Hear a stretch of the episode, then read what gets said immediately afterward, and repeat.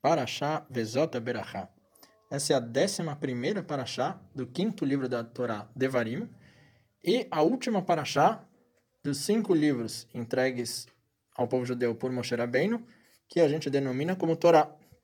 Então, com essa Parashá, a gente finaliza o ciclo de leitura anual da Torá, terminando na Parashá Vezota Berachá e iniciando na semana que vem, a partir do início, novamente, da primeira Parashá do primeiro livro, que é a Parashá Bereshit. Esse ano também a gente tem o calendário coincidindo a festa em que se comemora a finalização do ciclo anual de leitura da Torá, que é a festa de Simchat Torá, a alegria da Torá, na tradução literal em português, junto com o Shabat. Então, no próprio Shabat, que é de fato quando a gente lê a última Parashá, vai ser também o dia que a gente comemora a finalização do ciclo anual de leitura da Torá. Então, a gente vai ter um Shabat especial, digamos, em que a gente vai poder fazer tudo no mesmo momento, comemorar tudo junto. Então, o primeiro tema que eu queria falar um pouco é por que a gente comemora a finalização desse ciclo anual de leitura da Torá.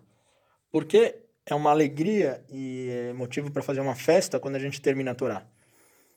Então, ouvi uma explicação interessante, baseada num livro do Rabbeinu Yonah, um livro chamado Sharit Shuvah, que seria Os Portões do Retorno, ou Os Portões do Arrependimento que basicamente ele explica alguns modos de como a pessoa pode começar esse processo de retorno e conexão com Deus.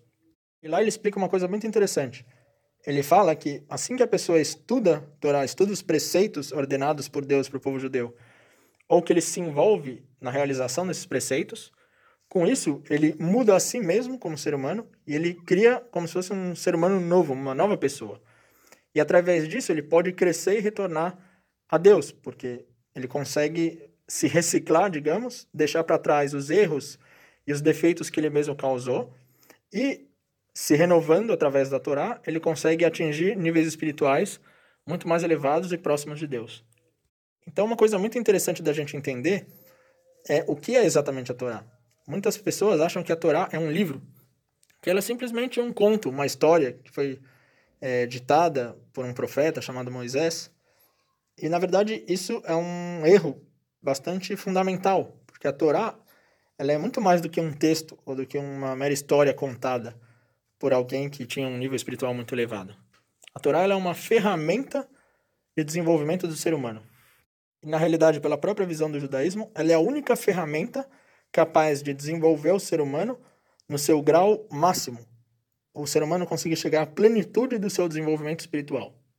Então, como essas duas coisas se relacionam? Eu escutei uma vez do Rav Ari Friedman, que é o rabino líder da Yeshiva Gevoa, que é a Yeshiva em São Paulo, uma, um assunto muito interessante que ele comentou. Ele falou assim, que todo homem ele precisa, de alguma forma, de novidades na vida.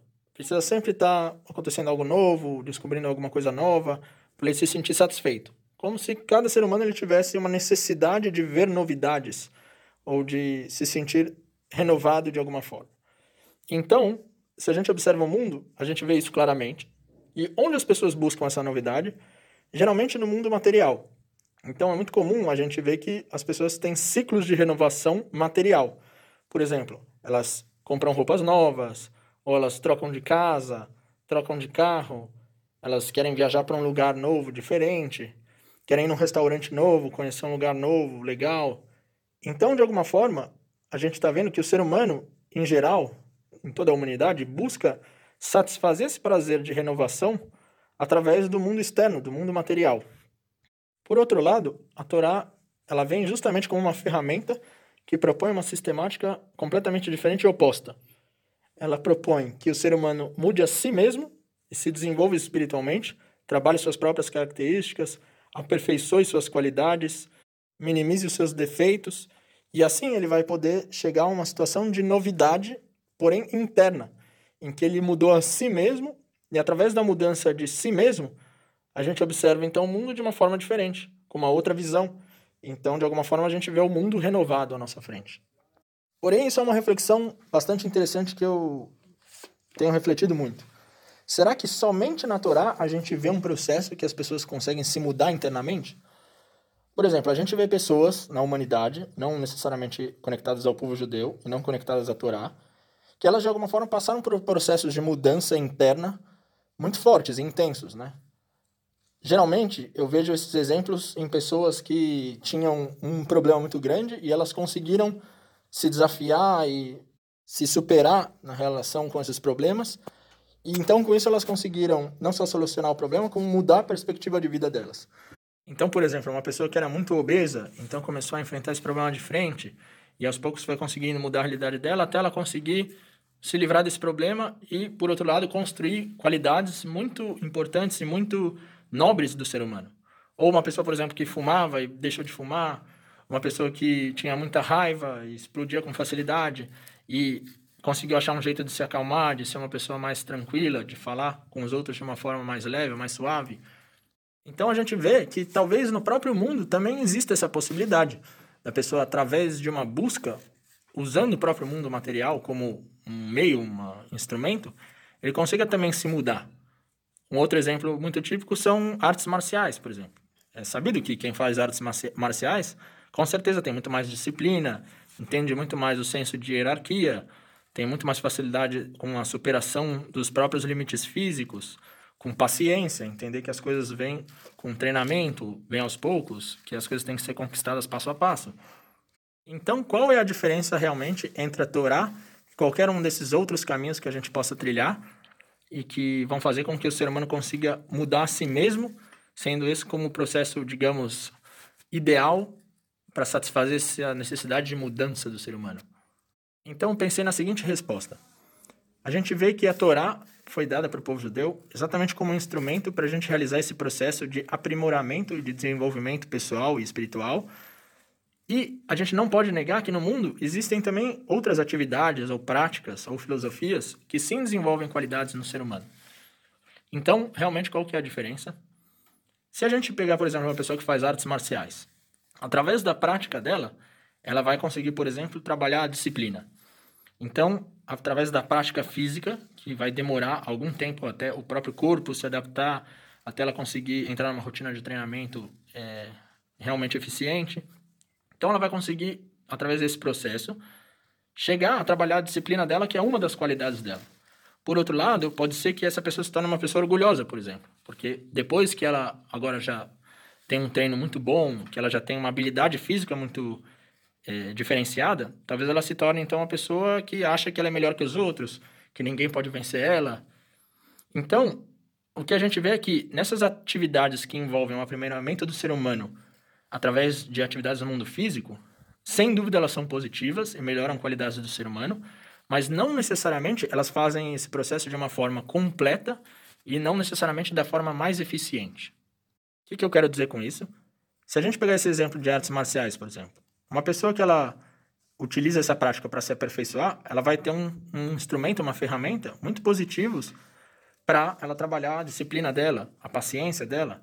Porém, por outro lado, talvez o orgulho ela não consiga trabalhar tão bem com isso. Pode ser que ela sozinha ache outra forma de trabalhar esse orgulho, mas talvez essa própria prática ela não seja mais apropriada para alguém que quer se trabalhar em relação ao seu próprio orgulho.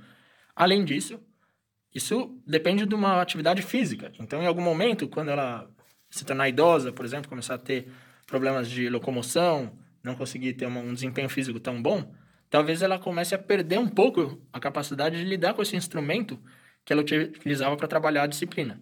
Então, de alguma forma, em algum momento pode ser que ela não tenha mais esse instrumento e não consiga continuar o desenvolvimento dessa qualidade de disciplina até o fim da vida. Então, se a gente observa a Torá, a Torá seria o único instrumento perfeito para desenvolvimento da capacidade do ser humano e da, de todas as suas qualidades e características. Por quê? Primeiro, ele é o instrumento mais eficiente.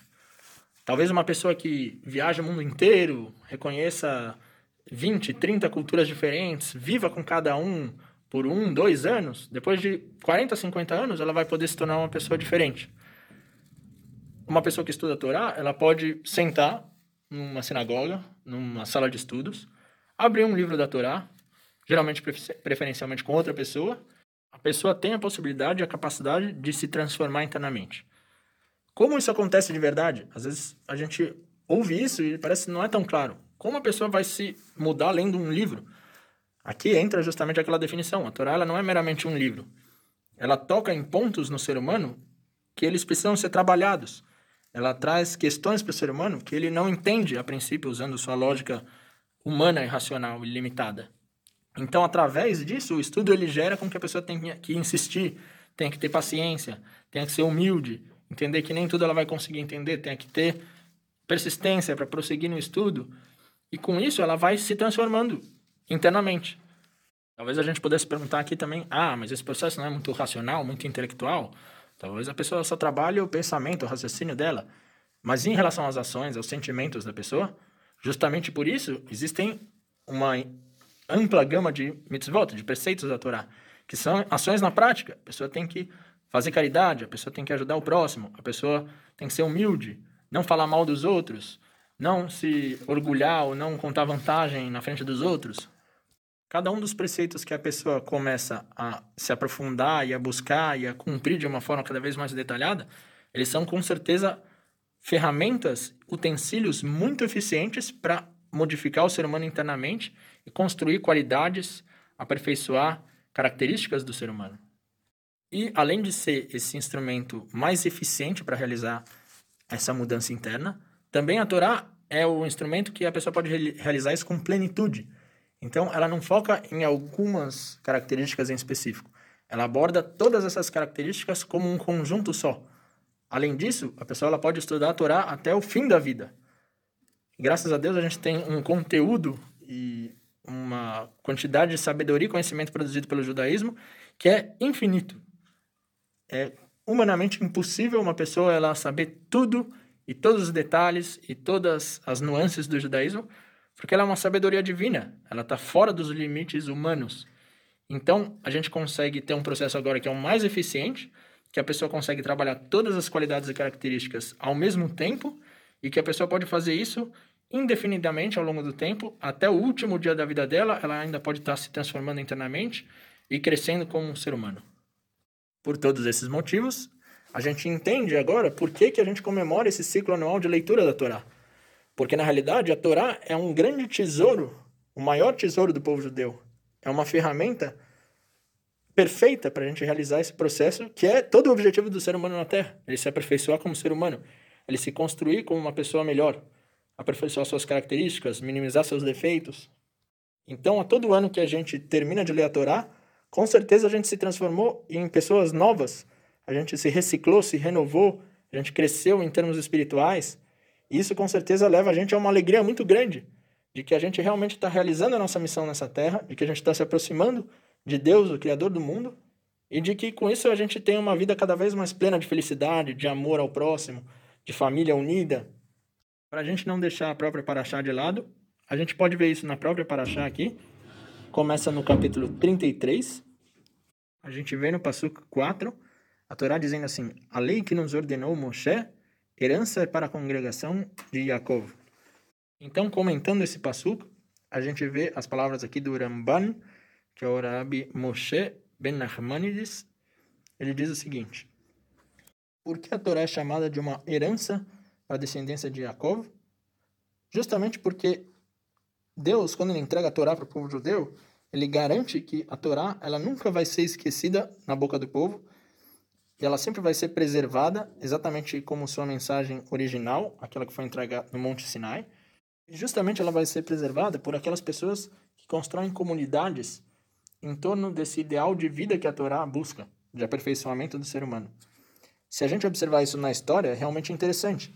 A Torá, além de ser um livro único, sendo talvez o livro mais conhecido no mundo e contendo informações que ser humano nenhum pode explicar, já que além das próprias profecias que existem na Torá, por exemplo, como a permanência do, do Kotel, que é o Muro das Lamentações, a parede oeste do, do templo, que nunca vai ser destruída, e até hoje a gente vê que está lá em pé, ou que o povo seria disperso entre todas as nações e depois seria resgatado novamente para a terra de Israel, como a gente presenciou nas últimas dezenas de anos com a criação do Estado de Israel, o retorno do povo judeu à terra de Israel, o próprio hebraico, se a gente observar, ela é uma das línguas citadas lá nos tempos antigos e é hoje a única dessas línguas que é falada ativamente nas ruas aqui de Israel.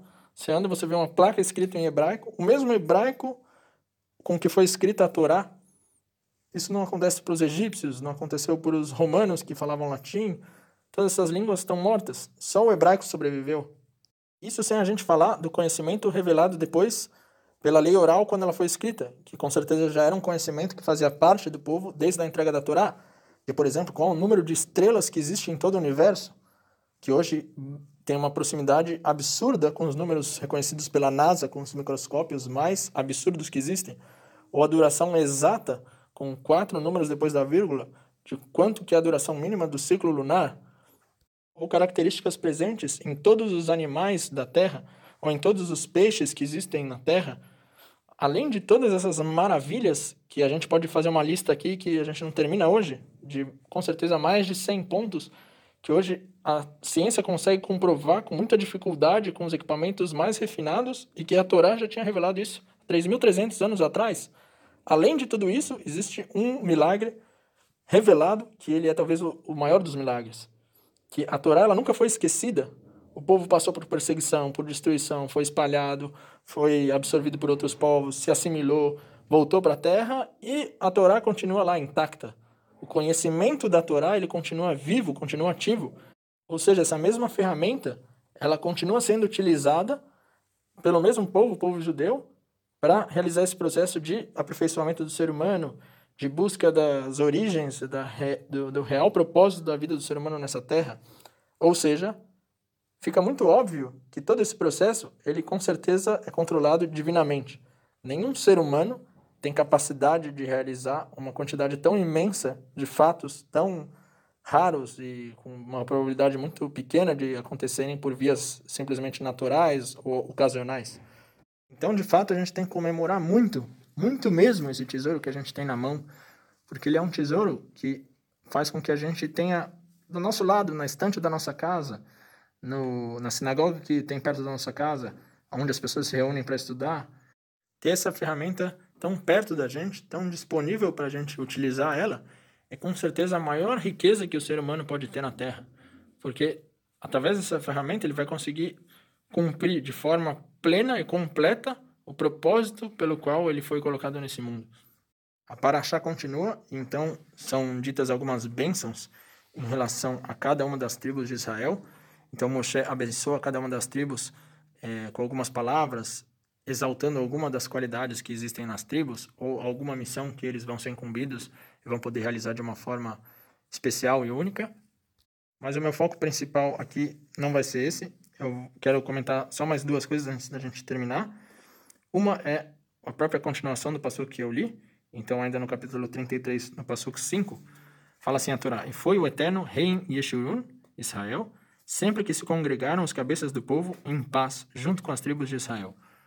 Aqui o próprio Urashi, o principal comentarista da Torá, traz uma explicação de que sempre Deus ele reinou e foi um rei sobre o povo de Israel nos momentos em que todo o povo estava unido e estava em paz. O que mostra que a grande solução para que realmente exista uma providência divina direta ajudando o povo judeu a cumprir a sua missão é um segredo muito simples. É que todos estejam unidos em paz. A princípio, na teoria, isso é bastante simples. Agora, na prática, a gente vê que talvez essa seja a coisa mais complicada. E a gente até pode relacionar isso com o que a gente falou antes.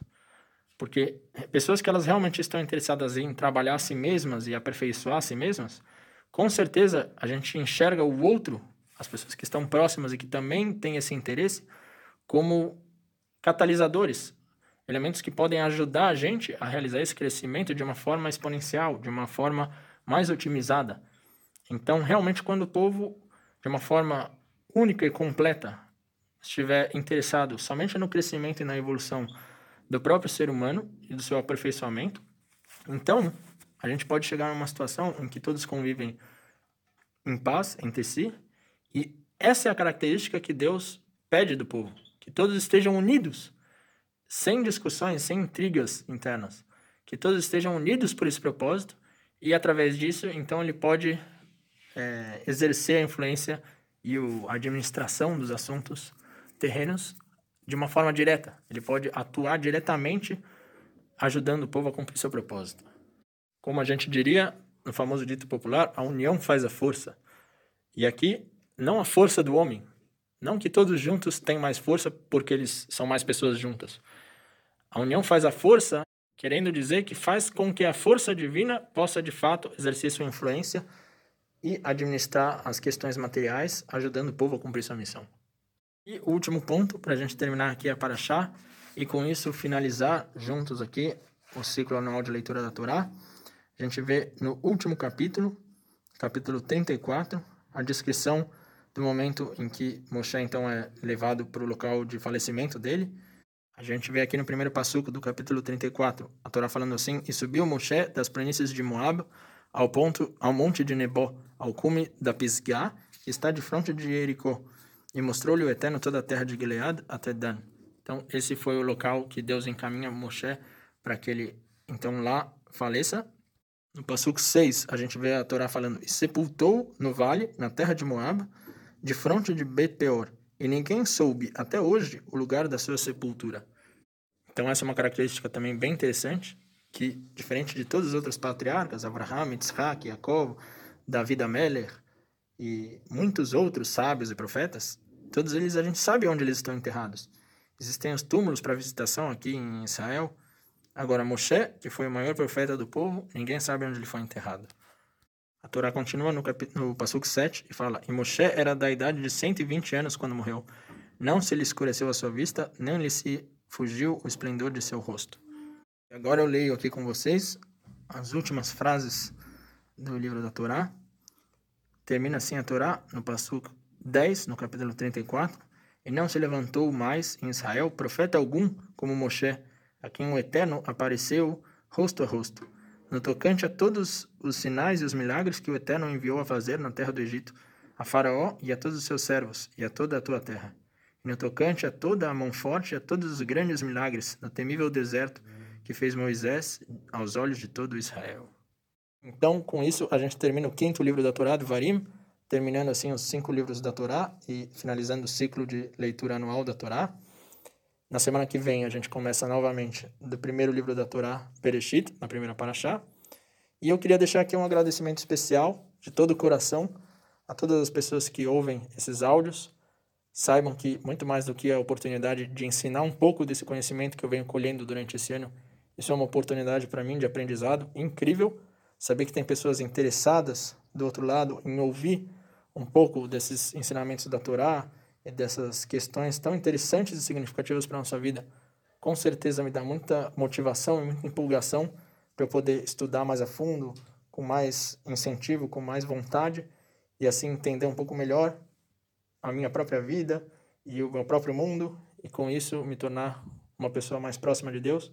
Então, sem dúvida, eu quero deixar um muito obrigado, muito grande a todos que ouvem uma vez ou outra, ou que sempre ouvem, ou que ouviram só uma vez essa, algum desses áudios, saibam que vocês, com certeza, me deram muita força e, através da nossa ligação, a gente vai aos poucos criando essa união dentro do povo judeu, que sem dúvida vai levar a gente a crescer como pessoas e a conquistar um mundo de muita paz e de muita riqueza espiritual e material também, além de cada um poder alcançar seu ponto máximo, a sua máxima eficiência, o seu máximo potencial na vida e no seu propósito nesse mundo. Esse foi um resumo da Parashá Vezota Berahá. Muito obrigado mais uma vez a cada um por ter me acompanhado nesse processo da gente ler juntos a Torá em todas as Parashot semanais. E agora nos resta festejar com muita alegria, muita felicidade esse momento tão especial da gente estar concluindo esse processo e se tornando cada vez mais conscientes de quão maravilhoso é o mundo, de quão ricos nós somos em ter uma vida com propósito, com valores, com riqueza humana e aprendizado a todo momento ativos e fluindo na nossa vida.